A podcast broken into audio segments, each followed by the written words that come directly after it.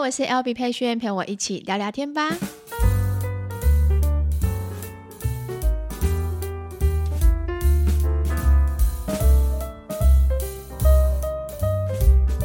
Hello，大家欢迎回到今天的 Podcast。今天呢，是我们三月十号星期五的好天气的日子。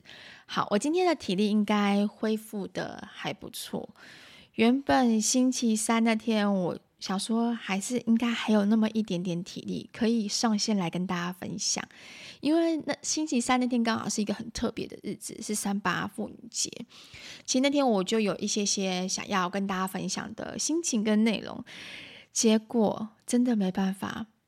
我觉得人真的不能生病，人真的一旦生病之后，天呐！我不知道，嗯、呃，吃坏肚子可以让我的身体变这么虚弱。这个真的是还蛮严重的。我跟三宝爸同时一起，但我们真的不知道吃了什么东西，因为我们全家人吃的东西都是一样的。呃，像我们这几天吃的，我煮的东西一定都是一样的东西，所以小朋友三个都没事。但我们只有回想起，我们好像去渔港那天，我们有吃了很多，像烤鹅啊、烤蛤蟆，还有生鱼片啊，可能太多海鲜的东西吧。不晓得是哪一个东西是不新鲜的，然后导致我们两个就是肚子非常非常的痛，而且那天很好笑，是一觉起来，三宝爸就跟我说：“哎，我觉得我肚子很痛。”然后我就说：“怎么会？怎么会肚子痛？”就他他讲完他肚子痛不到五分钟的时间哦，我也开始跟着觉得：“哎，我好像也开始痛了。”然后他就有上了一次厕所之后，我就觉得不对，我的肚子怎么好像感觉有点怪怪的。然后第一天。我记得那时候第一天，我就觉得我全身开始有点无力。然后我们前一天其实我们还要花力气去跑步啊，干嘛之类的。然后我就觉得天哪，不行，真的太痛了。但我就一直想说，会不会是我可能吃太多肚子嘎棍啊这样子？可是又不像嘎棍的感觉，因为它那种痛是在肚脐的上方，有点像胃，但有点像是肠子。总之，它会痛到让你冒冷汗，全身无力。可是小朋友还是得必须要上课啊，要干嘛？我觉得还是得要日常的，呃，这些接送还是得要带他们去，所以送他们去上课，三爸爸还是一样要去上班。然后我那天还有很多事情要做，那天要去外交部，因为我的护照过期嘛，所以我要去外交部去重办我的护照，不然我的那个后续的部分，这又是另外一个故事，我之后再跟大家讲这个故事。之后我们有可能会安排，呃，五月份的时候要出国的事情，然后我就想说，天哪，不行，今天一定要东西一定要完成。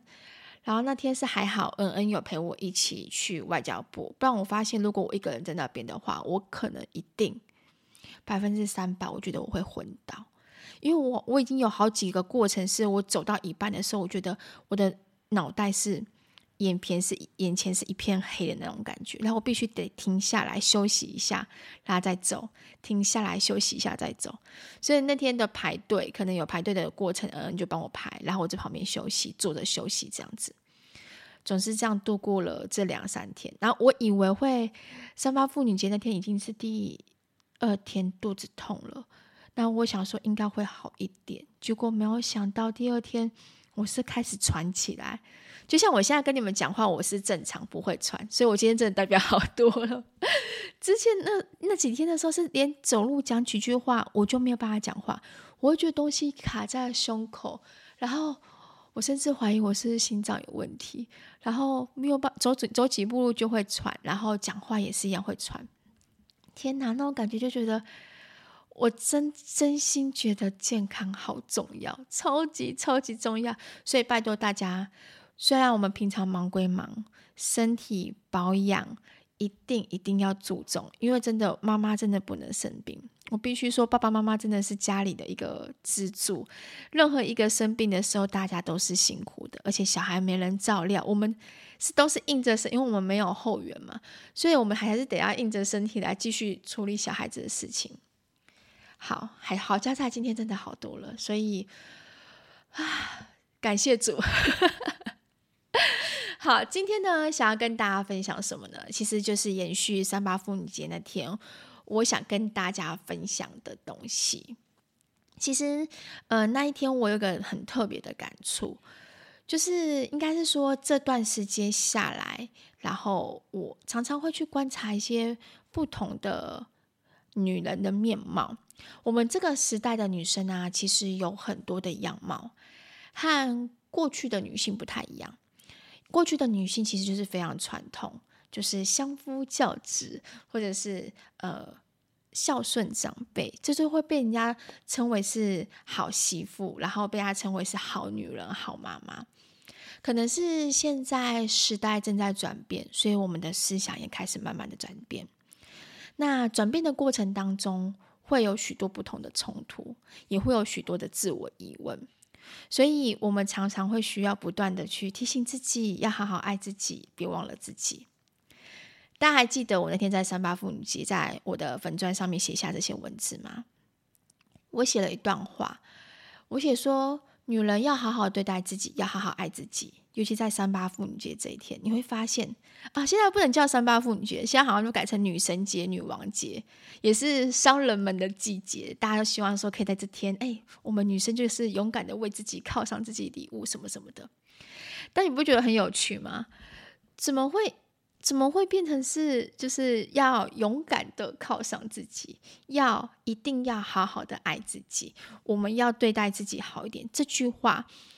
好像变成是一个口号，我们要一直不断的提醒自己一点，一一直不断的告诉自己，然后呢，就是让我一直觉得有那么疑惑的一点点，我们为什么不是自然而然的？所以那时候我在粉砖上面就写了这句话，我希望有朝一日我们可以不用这样互相提醒自己，我们可以让爱自己这件事情变成一个标配、标准配备。就是我们可以直接，就是很自然啊。为什么爱自己要互相提醒？我们可以，女人不用可以委屈任何的身份，然后我们可以不再是牺牲的代名词。我们可以好好做自己，可以让未来我的我们活出属于我们自己的自信，找到自己发光的目标及未来。这就是我那时候在粉钻上面写的，因为我就是觉得。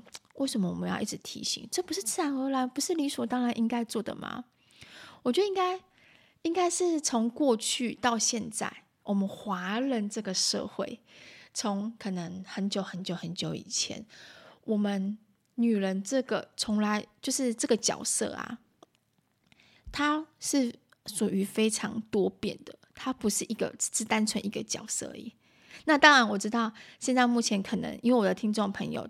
百分之七十以上是男生，也有三十趴的是女生。男呃，我说错了，百分之七十趴的是女生，那也有百分之三十趴的是男生听众在听。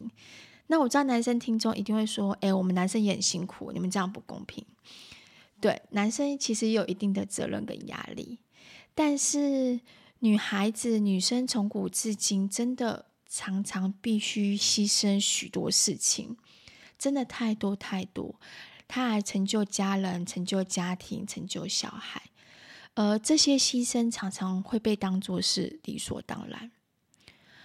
我自己呢，听过非常非常多的故事，在我的粉砖里面，你们会发现我频道的名称 “L B 三宝妈教养生活”。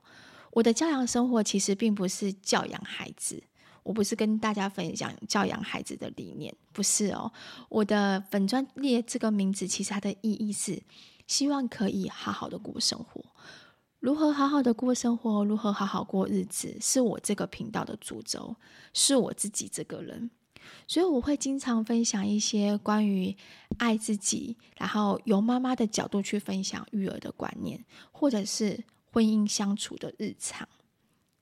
那分享的这六年当中呢，有太多的故事是粉丝们私讯询问我，要如何像我一样，即使当了妈妈，当了全职妈妈之后，也能够拥有自己的梦想，有自己的未来。其实原本很轻松就可以拥有梦想的他们，我们因为踏入了婚姻，踏入了育儿日常之后。我们随着日子一天一天在过，这种柴米油盐酱醋茶，其实我们会慢慢忘记追求梦想的动力，然后渐渐失去自我的认同感，甚至我们会需要有别人的认同才能够肯定自己。但是你们知道吗？往往要求别人来认同自己，这种要来的都很不容易。今天呢，我分享一个小故事。这个故事呢，是前阵子和一位粉丝聊天，然后呢，我跟他聊过一阵子，然后他呃把他的故事分享给我听。有一天他写一大串，然后那天深夜，可能他深夜有感，然后看完之后，听完我的 podcast 之后，然后分享给我的。后来呢，我跟他聊完之后，我有经过他的同意，然后他也想要把他的故事分享给大家。那我来分享这个小故事。从这个故事当中，你可以去听听看他的生活，然后跟我们一般是大部分女孩子的写照了。我觉得，当然你可以听听看，大家可以听听看有什么感触。好，这位妈妈呢，她结婚十三年，和我一样是三宝妈，然后有三个孩子。平常呢，她都是在家里带小孩，然后接送孩子上下课。照顾家里的日常起居，照料三餐，几乎都是全年无休。其实当妈妈就是这样，几乎都是二十四小时的。那她的先生呢，是在银行上班的员工，主管职，那薪水还蛮不错的。家里呢，住着一个婆婆跟一个没有结婚的小叔。那婆婆跟小叔都有自己的工作。每天早上五点起床，五点半起床，她就会开始忙家里所有人的早餐。这个呢，是他习惯的日常，家里呢也都被他照料的非常的好啊。我直接念他的文章，然后用他的角度跟跟，就是当初他跟我角度的说话来说，这样你们可能会听得会比较呃了解。一开始呢，我也很习惯自己的工作，但日子慢慢的过下来，我发现自己好像是一个佣人的角色。为什么会这样讲呢？是因为某一天，我隐隐约约听到婆婆跟小叔在讨论家里的收支开销。无意间的一句话，婆婆跟小叔说：“他又没有薪水，吃家里的，用家里的，家里其实开销很大哎。以后呢，买菜钱是不是要减少一点，少给一点？”这些话呢，其实就像一根针一样，刺进我的心。我知道或许他们是无意的，但是我的心里面还是觉得很不舒服。后来呢，今年的情人节，我想要买个东西犒赏自己。我们家其实不是像一般家里面的人家非常富裕、非常有钱。我们家有三个小孩子要养，也有房贷、车贷。虽然说家里每个人都有自己的薪水，但其实大部分都是我先生担心在支出。我知道先生的压力很大，所以我不会常常乱买东西。我甚至忘记自己有多久没有用自己的钱买东西了。我的物欲变得非常非常低。我很少买衣服，甚至我现在身上穿的衣服都是我三四年前穿的。我的想法只有一个，我希望可以让小孩、家人大家都不要为钱烦恼，所以我能能省则省。但那天情人节的时候，我突然间觉得我很想买一个气炸烤箱，就是我一直很想要，一直很想要，觉得好像诶，这个时间点我可以为自己买这个气炸烤箱。对了，我也常常看你的料理，所以你分享的很多东西我都很喜欢。我每次都幻想可以和你用一样的东西煮饭，感觉可以帮自己省下很多时间。但那天，当我开口跟先生说我想要买气炸烤箱的时候，他和我说：“有必要吗？这样就可以煮啦，这样子煮我们大家都可以吃啊。而且上次我买菜钱给你，你也是全部花完，你不会自己省一点自己存吗？”他的话呢，就像冷水一样浇在我的头上。我忘了从什么时候开始，我需要。我变得需要伸手看人家脸色过日子。我忘了从什么时候开始，我需要伸手向别人拿钱来践踏自己的自尊。可能说这些话，有些人会觉得也太严重了吧？觉得是我自己想太多。但不是当事人，真的没有办法体会你爱的人、你的家人那些眼神、那些话是多么多么的伤人。他们好像也忘记曾经的我，也曾经在职场上面独立工作。我是个能力还不错的人。我回想起以前还没有结婚之前的我，那时候的我真的不用为钱烦恼，我想买什么就买什么。而且那时候我其实非常有自信，我总总是能够在自己的工作上面找到自己的成就感。我可以感受到我自己是有目标的。那天呢，听完你的 podcast 和你写的文章，我深深的感受到你为什么说经济独立很重要。对，真的很棒，你讲的真的很直白，真的很俗气，真的很现实。但是女人有钱，不伸手拿别人的任何钱，才会有底气，也才不会被看不起。这是我这几年来深刻体会到的。我开始觉得。我好想要找回原本的自己，我开始觉得我不想要再这样子过日子了，我不想要活在别人好像是靠着别人过日子的那种感觉。我知道，当我跟我先生沟通这些东西的时候，我先生一定会说他没有这样子想，呃，你好好把家里照顾好就好。但是我的心里已经告诉我自己，不能再这样继续下去。现在的我重新整理自己的心情，我不想去跟先生吵，也没有心力去吵。就像你说的，人生其实不长也不短。我现在的人生，我想花在我自己想做的事情上面。这些日子，我花很多时间照顾小孩子，但其实我先说，我不并不后悔照顾孩子这些年的日子。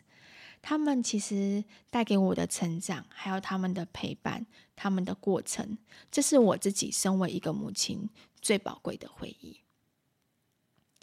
现在孩子慢慢长大了，我要想学会找回我自己，我想要证明我可以，就像你一样。你的故事点醒我许多事，或许我们都有一样的性格，我们不认输，不想委屈，不想任人摆布。我相信我可以找回真正那个有自信的自己，而且我不需要靠别人认同。我相信我自己可以的。谢谢你看完我的故事，也谢谢你给我力量，希望能够得到你的祝福与祷告。好，看完这个故事之后呢，老实说，我的眼眶真的有点泛泪。我现在在讲完的时候，我自己眼眶也是有点点泛泪，某些点。某些他的一些点，其实有让我回忆起从前的自己，那个从职场离开多年没有自信的自己。我忘记我自己花多久的时间找回我自己的自信，但我知道我我自己啊，最重要的那一刻，改变的那一刻，是我开始改变，不去在乎别人的想法，我去做我自己想做的事情，我开心的自自我开心的事情。当然，我身边的另一半三宝爸其实完全支持着我，就不管我今天想要从事任何的工作、任何的职业，其实他不会先讨论我说会不会失败。我知道这点不容易，并不是每个人的身边的另外一半都会这样做，甚至有一些人的另一半可能会唱衰你，可能会浇你冷水，可能会觉得说你怎么可能做得到？因为他们已经忘记。那个曾经有能力的你，他们已经不太相信你自己可以做。他们现在的脑脑海里面、记忆里面，只记得你在家就是伸手拿钱，然后只在家就是打扫家里的那个样子。所以，我觉得为什么我说最重要的那一刻是不去在乎别人的想法？这个别人就是包含所有那些不认同你的人。因为你一定要先从你自己给你自己信心，你自己给你自己认同开始。还有谁说育儿跟追求梦想不能同时？其实是可以的，只要你愿意，只要你不放弃自己，一定都可以做得到。我们女人啊，不是只有牺牲自己才是伟大的妈妈、称职的老婆。我们要的认同感，也不是别人给我们的。这个我刚刚刚刚应该重复了十几次，因为真的非常非常重要。当有人呢、用他的角度来去指责你、批评你的时候，你永远都要记得你是你自己。这个世界没有任何人可以认定你是怎样的人，所以我们不需要去活出他们想象中的样子。你想象中的完美的老婆，你想象中完美的媳妇，你想象中完美的什么什么，那都是你们自己想象中。但我们是独立的，我们自己。